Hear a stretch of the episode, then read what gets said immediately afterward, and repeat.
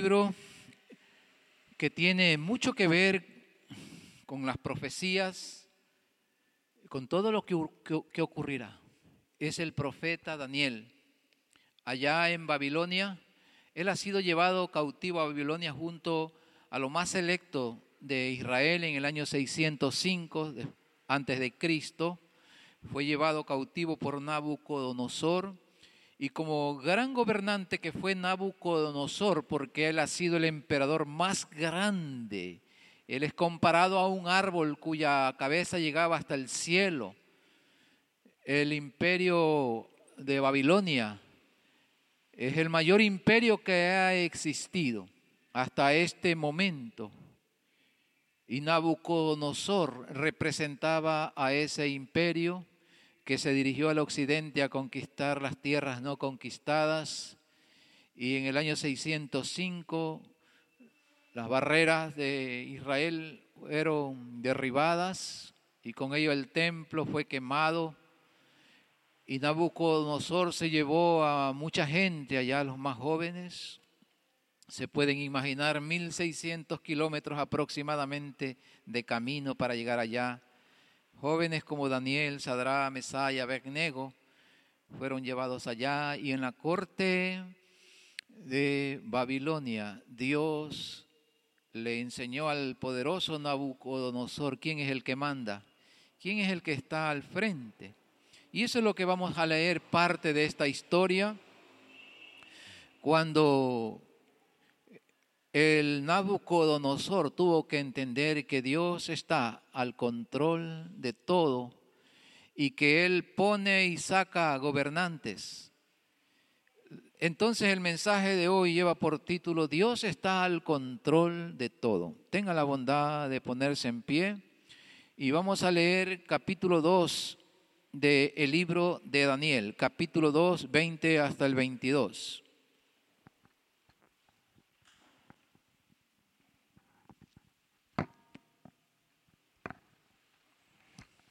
Tenga la bondad de leer junto conmigo.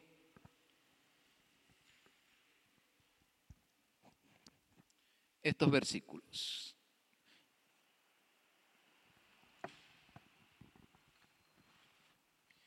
Todos unidos, versículos 20 hasta el 22. Esta es una alabanza, hermano.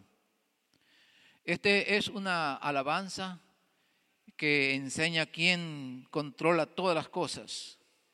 ¿Quién da la sabiduría y el poder a los gobernantes?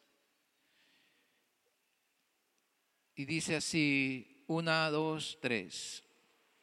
Y Daniel habló y dijo, sea bendito el nombre de Dios de siglos en siglos, porque suyos son el poder y la sabiduría.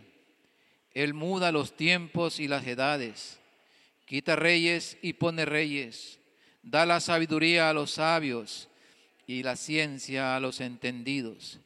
Él revela lo profundo y lo escondido, conoce lo que está en tinieblas y con Él mora la luz. Que Dios bendiga su santa palabra. Tomen asiento, hermanos. Dios está involucrado en cada circunstancia, personales, familiares, de la provincia del Ecuador y del mundo. De eso ténganlo por seguro, porque esto es lo que dice este libro. Dios está al control de todo, tanto de usted como de la nación del Ecuador. Quiero que ustedes entiendan en cuanto a la voluntad de Dios para entender el mensaje que siempre Dios tiene. Hay una voluntad permisiva y hay una voluntad activa. La voluntad activa es todo lo que emana de parte de Dios. Dios decide algo. Y así ocurre. Hay ocasiones en que Dios ha puesto gobernantes y que ha decidido que ese gobernante permanezca por los siglos de los siglos, como es la dinastía de David. Por eso el último rey que tendrá este planeta se llama Jesucristo, humanamente hablando, descendiente de David. Eso fue la voluntad activa de Dios, como la voluntad activa de Dios fue enviar a su Hijo a morir por nosotros. Esa fue decisión. Pero hay la voluntad permisiva, que no necesariamente Dios la determina, sino los seres humanos. Acabamos de pasar un proceso de elecciones y salió presidente una persona. Quizás no era de su agrado. Dios lo permitió. Dios lo permitió, hermanos. No es que está de acuerdo, pero era lo que el pueblo debía de elegir. En Perú próximamente se van a hacer las elecciones. Está un hombre que si yo viviera allá votara por él. Es un campesino. Pero no es Dios el que está votando por mí, soy yo. Entonces, hermano, aún en ello Dios tiene el control y ya le voy a decir por qué. Dios tiene el control, tuvo el control y tendrá el control en las elecciones de todos los países. Pues Romanos capítulo 13, versículo 1 dice que las autoridades son puestas por Dios, no que Él las eligió. El hombre eligió, así como cuando Israel eligió a Saúl. No era la voluntad de Dios que el hombre o la nación de Israel dejara de ser teocrática para convertirse en un reino donde hubiera un rey. Pero Dios lo permitió porque el pueblo quería. Entonces es voluntad permisiva en las elecciones. Dios está en el control de la carrera armamentista. Cuando hay países que están queriendo enriquecer uranio, para crear las bombas que destruyan a la humanidad. Dios está al control, sí, hermanos, sí, Dios está al control, porque así terminará este planeta con una tercera guerra mundial, en donde se verán involucrados todos los países del mundo. Pero ahora la guerra no va a ser entre seres humanos, sino que la guerra será entre los seres humanos y Jesucristo pero será un error porque el Señor los destruirá con el soplo de su boca, hermanos. Sí, Dios está en el control de la carrera armamentista.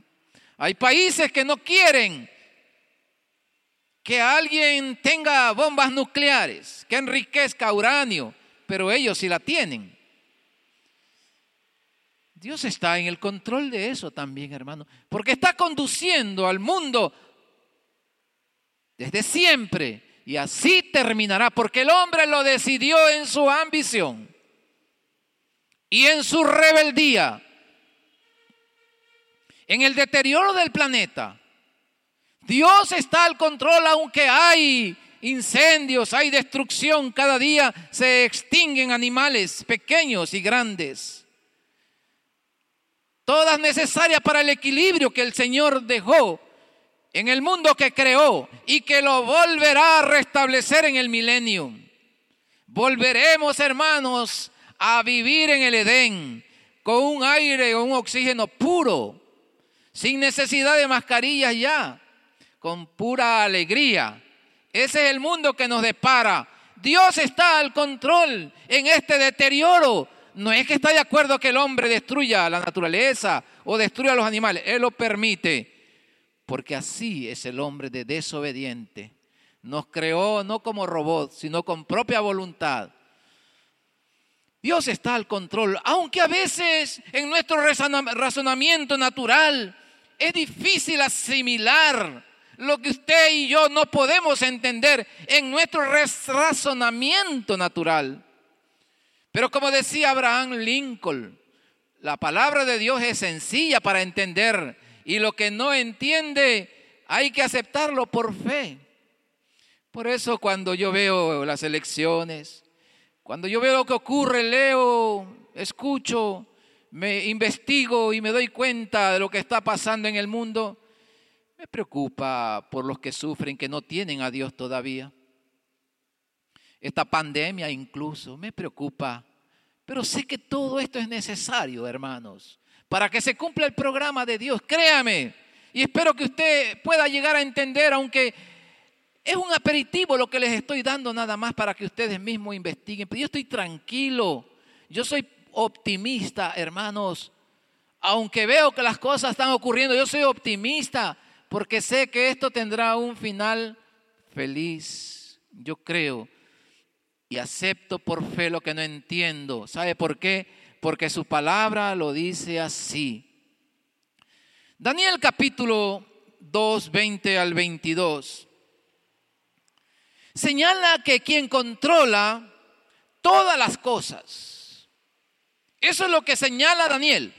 El Señor Dios, el Creador, sigue bajo el control. Sigue bajo el control. Él es el que concede la sabiduría a los hombres. Si la adquieren en las universidades y en la práctica. Pero ¿quién ha dado la inteligencia al hombre? Dios. El Señor ha permitido que hombres muy inteligentes hagan esta vacuna. No crean, hermano, lo que les dicen personas empíricas que no entienden. Háganle caso a la ciencia. Si algún momento llega la vacuna, vacúnense. No tengan miedo, vacúnense. Vamos a estar un poco mejor. Vacúnense, hermano. Sé que algunos de ustedes no comparten esto. Está bien, ¿no? Está bien, no se vacune, pero los que podamos, vacunémonos cuando esto llegue. Dios ha dado la inteligencia al hombre, ha dado vacunas. Si no hubiera dado vacuna, hubiera muchos niños con poliomielitis. Ya eso se erradicó, casi se está erradicando. Se ha descubierto los mismos vacilos, el vacilo de Koch para evitar la, la tuberculosis el sarampión, todas esas cosas, hermanos, son vacunas. Y estas que están inventando Cuba ahora, Brasil, México y otros países, son parte de la inteligencia que Dios ha dado. Dios ha dado inteligencia. Dios ha dado poder a las personas. Y ojalá que este nuevo presidente haga más lenta la caída al precipicio a donde vamos. Porque esto no hay quien lo detenga, hermano. El hombre es ambicioso, es bien ambicioso. Quiere llenarse de riquezas. En los Estados Unidos es penoso, pero vemos que pronto habrá solamente unos pocos ricos y muchos pobres. El hombre es ambicioso. Dios concede el poder, pero todo relacionado con el programa que él tiene. Aquí, como yo les decía, Daniel se encuentra en Babilonia junto a mucha gente. Y quizás los mismos judíos creían de que Dios no los había ayudado, que Él tenía el poder pero los había abandonado. Los enemigos rindieron tributo a sus dioses pensando que los dioses habían derrotado al Todopoderoso. Hermanos, Dios no había sido derrotado por no poder evitar que Israel caiga. No, hermano, lo que estaba ocurriendo es que Él estaba cumpliendo sus propósitos. 70 años habían evitado los judíos celebrar el jubileo. Cada siete años la tierra tenía que descansar, no lo hicieron. 70 años. Se habían llenado de idolatría. Si bien es cierto que los judíos tenían los diez mandamientos, Moisés les entregó en tablas de piedra, en donde los primeros decían que al Señor solamente a Él tenían que adorar y no hacerse imagen, pero en su rebeldía los judíos desobedecieron, a pesar de que el Señor les enviaba profetas, incluso gente que no era profeta, a veces tenía que sacar del campo a alguien para mandarlos a predicar a las grandes ciudades de Samaria o Jerusalén, pero no hacían caso. Grandes profetas como Jeremías, Ezequías, hablaban a las personas, Oseas, y no obedecían. Y usted encuentra en los últimos capítulos de Crónicas o de Segunda de Reyes, encuentran allí la idolatría en que el pueblo se había dedicado a la idolatría, a adorar a otros dioses. No les importaba que Dios les decía no lo hagan. Querían adorar a Dios y al mismo tiempo ser idólatras. Y la paciencia de Dios se terminó, así que dijo, voy a enviar a un ejército para que los lleve cautivos. Al ser derrotado Israel, Dios estaba cumpliendo ese propósito de disciplina por ser un pueblo idólatras. Al permitir que Israel se ha llevado cautivo, el Señor estaba cumpliendo un propósito de enseñarle a Israel que tenían que volverse a Dios. Y claro, después de regresar de Babilonia, ya nunca más fueron idólatras. Usted no encuentra idolatría en los libros de Esdras o de Nehemías, pero todavía había desobediencia. Y Dios, hermanos, ha permitido un tiempo de los gentiles, los gentiles somos nosotros llegará un tiempo, el tiempo de los judíos, porque el judío hasta ahora no reconoce a Jesucristo como el Mesías. Qué tristeza, ¿no? Usted lo ve tan religiosos que son los judíos. Usted lo puede ver en el muro de los lamentos, ahí llorando, clamando porque nuevamente vuelva un templo a ser reedificado allí en el monte Moriah claman todo el tiempo. Es un pueblo, Israel es un pueblo religioso, pero no tienen a Cristo el Salvador. Pero Dios no se ha olvidado de su pueblo. El propósito que tuvo al permitir la derrota de Israel es enseñarles a buscar al Señor algún momento. Esto solamente se cumplirá cuando ocurra la gran tribulación. Ustedes leen en el libro de Apocalipsis 7, Apocalipsis 14, y allí se mencionan los 144 mil judíos, ¿no? 12 mil de cada tribu se cree que ellos son los evangelistas, pero la imagen que presenta allí es de un pueblo de Israel adorando al que vive por los siglos de los siglos. Esa es la imagen que está allí, a los tres años y medio. Cuando se den cuenta que el anticristo no es el Mesías, se volcarán al Señor. Y el evangelismo saldrá de los judíos. Y millones de judíos vivos de todas partes del mundo lo buscarán, aunque será muy difícil. Cristo lo dijo en Mateo 24 y Mateo 25. Huirán, millones morirán, judíos morirán por su fe porque Cristo ahora ha nacido de nuevo. Qué interesante es conocer a un judío cristiano, hermano. Qué, qué amor, qué sabiduría que tienen para hablar de Dios. Y cuando todo el pueblo se volca al Señor, eso será un momento hermoso. Dios estaba al control cuando Nabucodonosor llegó. Sí, hermano. Como decía, él tenía propósitos de disciplina y de que aprendan que Él es el Dios del universo y nadie más. Los judíos han sido un pueblo, el pueblo elegido por Dios, pero ha sido el pueblo más disciplinado. Muchos dictadores han tratado de terminar, de extinguir, pero no han podido. Dios no lo va a permitir. El último fue Hitler sin dejar de pensar en lo que ocurrió en la, en la Inquisición del siglo XVI. Anduvieron errantes, hermanos.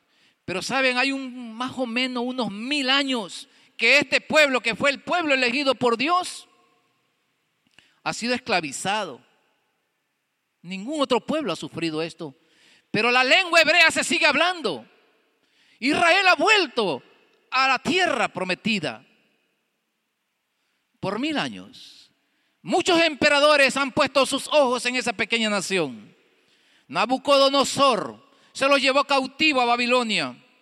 Y allí hasta el 539, desde el 605, Nabucodonosor y los reyes que le siguieron mantuvieron esclavizados a los judíos 66 años. 66 años. Después de él, los medo persas conquistaron Babilonia y los mantuvieron cautivos, esclavizados 208 años, casi dos siglos. De allí, de medos persas, fueron conquistados por los griegos al mando de Alejandro Magno y tuvieron allí cautivos y dominados por este emperador. Casi tres siglos, 285 eh, años. Cuando ya Grecia, el imperio grecio a la muerte de, de Alejandro se dispersó, se hizo cuatro, Roma los conquistó y pasaron 330 años esclavos de Roma, 330 años. Cuando la Biblia se escribió, hasta el año 95 tal vez después de Cristo, eran esclavos. Los judíos permanecieron esclavos hasta el 476 después de Cristo. Cuando el imperio de Occidente, Roma, fue conquistado por un general germánico, Odoacro, el último emperador de Occidente, porque había imperio del Oriente, o sea, donde ahora es Turquía. Constantinopla han de haber escuchado. Había reino del oriente y reino del sur, reino del occidente. El último emperador se llamó Rómulo Augustulo. Este fue depuesto por Odoacro. Pero los judíos siguieron siendo esclavos. Y solo en el año 1948, siglo XX, que con el liderazgo de Ben Gurión llegaron y se posesionaron de la Palestina y ahora son una nación del porte de Manabí, pero con gran poder económico, con grandes premios Nobel. Hermanos, Israel sigue siendo el pueblo de Dios, pero lamentablemente no tienen paz porque no tienen a Cristo, no han recibido a Cristo como su Salvador. Lo lograrán cuando acepten al verdadero Mesías como ocurrió con nosotros, hermanos. Lo mismo ocurrirá con ellos. Cuando usted aceptó a Cristo como su Salvador, tuvo la paz, tuvo la paz que nunca la había tenido, ¿sí o no? ¿Verdad? Qué paz, hermanos, que gozamos los que tenemos al verdadero Mesías. Dios estaba involucrado en todo esto, por supuesto, hermanos. Capítulo 2, versículo 35. Dice, cuando Nabucodonosor soñó, tuvo ese gran sueño de ver una figura mezclada de barro, de bronce, de plata, dice así el 35. Entonces fueron desmenuzados también el hierro, el barro cocido, el bronce, la plata y el oro, y fueron como tamo de las eras del verano, y se los llevó el viento sin que de ellos quedara rastro alguno. Mas la piedra que hirió a la imagen fue hecha un gran monte que llenó la tierra. ¿Qué nos dice Daniel? Daniel lo único que está diciendo, hermanos, es que ha habido cuatro imperios. Babilonia, Medo Persa, Grecia y Roma. Pero dice que una gran piedra destruyó esta imagen. Se llama Jesucristo. Esa es la piedra que los judíos deben reconocer y que nosotros le hemos reconocido y termina diciendo, fue hecha un gran monte que llenó toda la tierra. Habla del gobierno de aquel que ahora lo tenemos en nuestro corazón. Cuando los podamos ver a Cristo, sí lo podamos ver. Nos rendiremos a Él si nos rendimos aun cuando no lo vemos. Y Él dijo, bienaventurados los que no ven y creen Usted y yo somos bienaventurados, hermanos, porque por fe creemos esto. Pero un día lo veremos y estará aquí con nosotros, queridos hermanos, un gobierno justo, en un ambiente hermoso como el Edén. Por eso usted tiene que luchar cada día de agradarle a Él y no agradar a su carne. Porque lo es que le espera a usted y a mí, aunque no lo merezcamos. Son grandes cosas. El Señor llenará toda la tierra, toda la tierra. Toda la tierra se llenará, dice un viejo coro. Dios está involucrado, hermano, en cada circunstancia que hoy nuestros ojos ven y nuestros oídos oyen en nosotros, en nuestra familia, aquí en Manabí, en el Ecuador y en el mundo entero. Dios está involucrado en cada circunstancia y está preparando el terreno para su próxima venida. Dios eh, tiene dominio eterno. Y las circunstancias de lo que hoy somos testigos no son nada más que parte del programa. Créame, hermano, aunque no lo entienda, todo lo que está ocurriendo día tras día. Cuando a lo malo dicen bueno y a lo bueno dicen malo. Todo Dios lo está, está bajo su control. Es un programa que tuvo un inicio en el Edén y terminará con la venida de Cristo. Por eso, queridos hermanos, no se desanimen. Si se nos muere alguien en la familia o nos vamos muriendo nosotros, nos enfermamos. Cuidémonos para no enfermarnos, usemos las mascarillas correctas, mantengamos la distancia, cuidémonos en la comida, cuidémonos de pecar, porque también por pecar uno a veces se enferma, no siempre, pero a veces uno se enferma. Pongan la mirada en las cosas de arriba, no en las de la tierra. Este mundo va a pasar. Pero el reino sempiterno de Cristo nunca. Por eso dice sempiterno, siempre eterno. No miremos el árbol, o sea, la circunstancia. Miremos el bosque, como alguien dijo. Miremos el bosque. Y para eso a veces, para mirar el bosque hay que subirse, ¿no? Hay que ir en un avión. A mí me encanta las pocas veces que he viajado en avión. Irme en la ventana me encanta ver mientras se ve lo verde. Y se ve mejor el bosque así. Meditemos, hermanos queridos, en las profundas enseñanzas de la Biblia. Pero para meditar en las profundidades de las cosas de la Biblia, hay que prepararse. Hay que abrir la palabra de Dios en oración todos los días.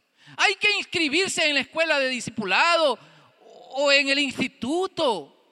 Ya dejen de ser niños algunos de ustedes que no quieren estudiar, que se contentan con el domingo o el miércoles. Así no van a aprender las profundidades. A mí me gusta ir a lo profundo. Y yo como pastor me encanta que ustedes se profundicen en la palabra de Dios. Ya dejen de ser niños, les decía Pablo. No pude hablaros como a mí, como, como, como seres eh, espirituales. Les tuve que hablar como niños. Porque aún siendo ya de bastante tiempo, dice, tienen necesidad de que se les dé leche y no vianda. Por eso, hermanos, como iglesia, nosotros tenemos el gran deseo de que usted se prepare. Prepárese, hermanos. Prepárese cada día. Escuche la BBN, hermanos. No sintonice otra radio. Tenemos que prepararnos en las cosas espirituales. Yo sé que no siempre podemos comprender lo que ocurre, pero confiemos en esto, hermano. En nuestra familia, en nuestra persona y en la nación y en el mundo Dios está al control. Así lo dijo Nabucodonosor al final de su locura. Dios no se ha bajado de este carro, hermano. Dios no se ha bajado de este planeta. Él sigue su mirada atenta aquí a este planeta. A este planeta envió a su Hijo. Por algo somos muy especial. Él con amor nos creó. Puso cada cosita en nuestro organismo de una forma maravillosa que aún los doctores que no son ateos se admiran cómo funciona nuestro organismo. Dios lo hizo con tanto amor. Él no ha dejado este planeta. Hay un grupo de personas que se llaman deísta, deísta, deísmo de Dios. Para entender un poco tiene que entender que hay ateos que no creen que existe Dios. Hay agnósticos que creen y no creen. No saben si existe Dios o no existe Dios. Son los agnósticos.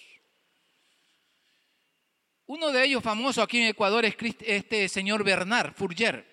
Él era un, era un agnóstico. Y él cuando entrevistaba a cristianos, él decía, yo quisiera creer eso. Él no creía si existía o no existía Dios. Son los agnósticos. Pero hay también un grupo que se llama deístas. Los deístas son personas que creen que existe Dios, pero que ese Dios está lejos y que Dios ha abandonado la tierra. Tamaña mentira del diablo. Esos son los deístas. Dios no ha dejado este planeta como un capitán dejó al barco. Dice que en el año de 1991, el 4 de agosto, el crucero MTS naufragó frente a las costas de Sudáfrica sin que se dieran cuenta los pasajeros, la tripulación y el capitán, antes de irse a pique, huyeron dejando el barco, se fueron sin avisar. Alguien se dio cuenta como Moss Hill, músico británico, y él se puso al frente junto a sus compañeros de música y a su esposa y a sus hijos. Y él se puso al frente y mandó una señal a los guardacostas, quienes vinieron enseguida a rescatarlo por un, con helicópteros y botes. Todos ayudaron a la evacuación porque Moss Hill ayudó, pero el capitán, que debe ser el último en desembarcar, había huido. Hermano, Dios no es un mal capitán. Dios es el Dios que no ha abandonado. Sigue con nosotros, sigue viajando en este planeta que constantemente estamos moviéndonos, ¿no? Estamos viajando en un, en una gran nave, sigue con nosotros y nos rescatará, sí. No permitirá que nosotros pasemos la gran tribulación, nos rescatará, hermanos. Si estamos vivos, nos rescatará. Y si estamos vivos, en ese momento seremos arrebatados antes de su segunda venida. Él nos rescatará, Él no nos ha dejado, hermanos, cada día. Usted no sé si ha pasado por circunstancias difíciles, preocupaciones, se levanta de madrugada preocupado. Tal vez le ha ocurrido estos últimos días. Y si usted se pone a orar, sabe que Dios está cerquita suyo y cómo lo refresca, cómo lo ayuda. Él sigue con nosotros en la familia, sigue con nosotros en forma personal y sigue con nosotros en la nación y en el mundo. Él nos va a rescatar. ¿Sabe por qué? Ya Él nos rescató, pues. Y usted cree que Él nos rescató y nos va a dejar solito. Él sigue con usted. Ya nos rescató, hermanos queridos. Mi llamado es que usted se profundice en las cosas de Dios. Yo estoy dando una materia que se llama hermenéutica, que es, la, es el arte de interpretar la Biblia. Como me gustaría que todos estén allí. Algunos pudiendo no están. Profundícese bien en las cosas de Dios. Le ayudará a pensar, le ayudará a, llegar a la siguiente conclusión que llegó un rey impío. ¿Quieren saberlo? En el libro de Daniel, en el capítulo 4, está la historia de este rey, Nabucodonosor, el más grande emperador que ha tenido la tierra. Este hombre enloqueció y en su locura comía hierba como animal le crecieron las uñas, el pelo, porque Dios le quiso enseñar a Nabucodonosor, yo te permití, pero tú te has creído el dueño, así que te voy a disciplinar. Lo disciplinó por un buen tiempo, pero al final del tiempo, él volvió a recuperar su reino. Y él, este rey pagano, mire lo que dijo en el capítulo 4, versículo 35, 34 y 35. Lean conmigo. Mas el fin del tiempo, yo Nabucodonosor alcé mis ojos al cielo y mi razón me fue devuelta. Y bendije al Altísimo y alabé y glorifiqué al que vive para siempre, cuyo dominio es sempiterno y su reino por todas las edades. Todos los habitantes de la tierra son considerados como nada y Él hace según su voluntad en el ejército del cielo y en los habitantes de la tierra. Y no hay quien detenga su mano y le diga, ¿qué haces? Esto se llama soberanía de Dios. Dios está al control de todo, hermanos. Está al control de ti, si eres un hijo de Dios. Está al control de tu familia. Está al control de Manabí, del Ecuador y del mundo entero. Él está al control. Él sigue al control ya te rescató a ti. Si no tienes a Cristo todavía en tu corazón, hazte parte. Que no ocurra una desgracia en tu vida para que vuelque tus ojos al Señor. Que en tus cinco sentidos le puedas conocer y puedas reconocer que Él es el soberano. Ríndete ante Él. Anda con humildad donde Él. Pídele perdón por todos tus pecados. Oremos. Y si tú lo quieres hacer, haz conmigo esta oración. Padre, reconozco, Señor, que no soy nada. Que tú eres el único que me puede salvar. Que eres el único, Señor, el soberano, el que hace las cosas sin que nadie tenga que decirte nada. Señor, reconozco que mi vida no ha estado bien contigo. Y en estos momentos, Señor, tengo necesidad de ti. Te ruego, Padre bendito, que entres a mi corazón. Con humildad te lo pido. Pídale con humildad. Dígale, Señor, entra a mi corazón y perdona todos mis pecados. Hazme una nueva persona. Señor, para adorarte. Tú has muerto por mí en la cruz del Calvario y he estado alejado de ti. Te pido perdón, Señor. Me, me vuelvo a ti deseando, Señor, que de ahora en adelante guíes mi vida. Te entrego mi corazón, mi vida, Señor, en el nombre y poderoso de Jesús, quien murió por mí orado. Amén. Dios los bendiga, hermanos.